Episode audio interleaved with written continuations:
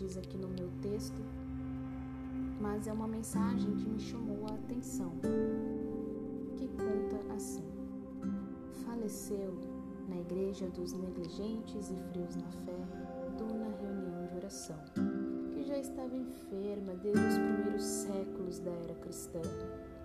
Foi proprietária de grandes avivamentos bíblicos e de grande poder e influência no passado. Os médicos constataram que sua doença foi motivada pela frieza de coração.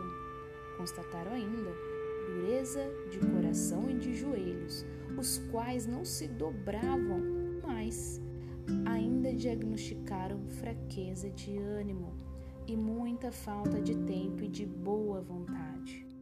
A dona reunião de oração foi medicada, mas erroneamente, pois lhe deram doses em grande quantidade de medicamentos errados, tais como a administração de empresa e organização exagerada para reavivá-la, mudando-lhe o regime. Mas isso não adiantou de nada. Deram-lhe também xarope de reuniões sociais, o qual a sufocou. Ainda medicaram injeções regulares de competições esportivas, o que provocou má circulação nas veias amizades e artérias dos relacionamentos, provocando alguns males da carne, tais como rivalidades e ciúmes, principalmente entre os jovens.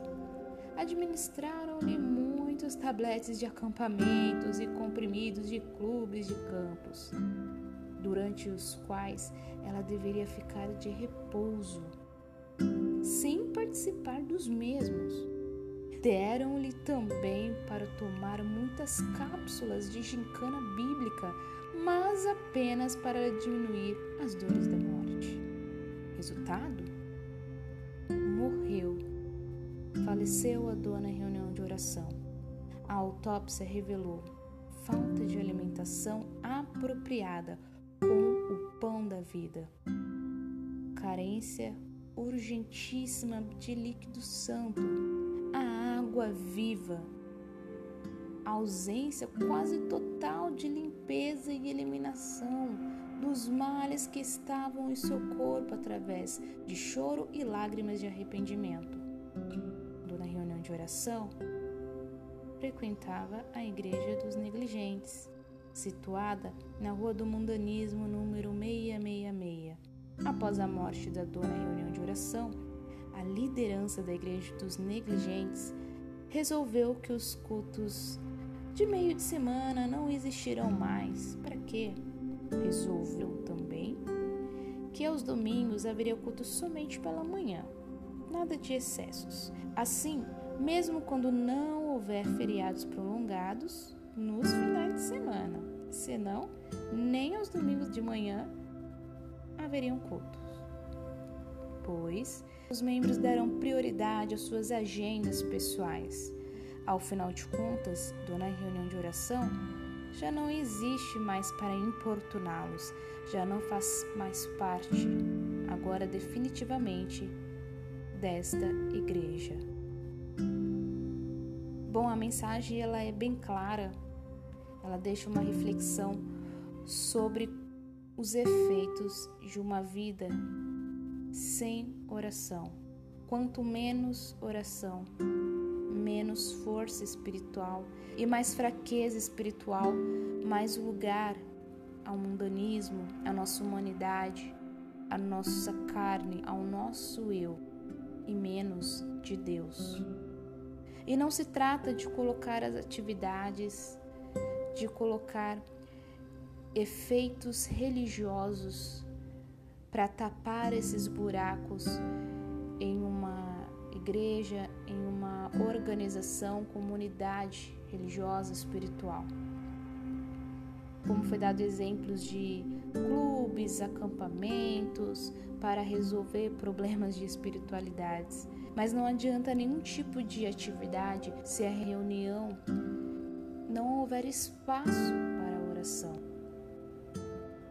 atividades de arte e de esporte, mas se Deus estiver do lado de fora e se a comunhão for superficial, então não devemos ser negligentes, ao começar dos líderes. Os líderes espirituais não podem ser negligentes. Sim, priorizar em suas vidas e em sua comunidade a oração. Sempre ela é a base, pois é ela que nos conecta com Deus, que vai nos sustentar, ainda mais nos dias difíceis e nos dias bons, nos direcionar, nos guiar para que não possamos tomar decisões erradas. Então, que a dona reunião de oração faça parte da sua vida e dos seus relacionamentos, dos seus amigos, encontros com a família e na igreja, no seu contexto religioso. Sim, porque por mais incrível que pareça, a reunião pode ficar de lado de oração dando espaço para apenas outros tipos de questões, de assuntos religiosos, e isso é muito arriscado. Podemos acabar perdendo o foco. E Deus deve ser o centro da nossa espiritualidade e não os homens, como Jesus Cristo mesmo diz na tua palavra, reafirmando o que já estava na Escritura quando Deus Pai disse: A minha casa será chamada casa de oração. Então não devemos perder o foco. O principal, uma das funções principais da igreja, é ser um lugar de buscar e adorar a Deus.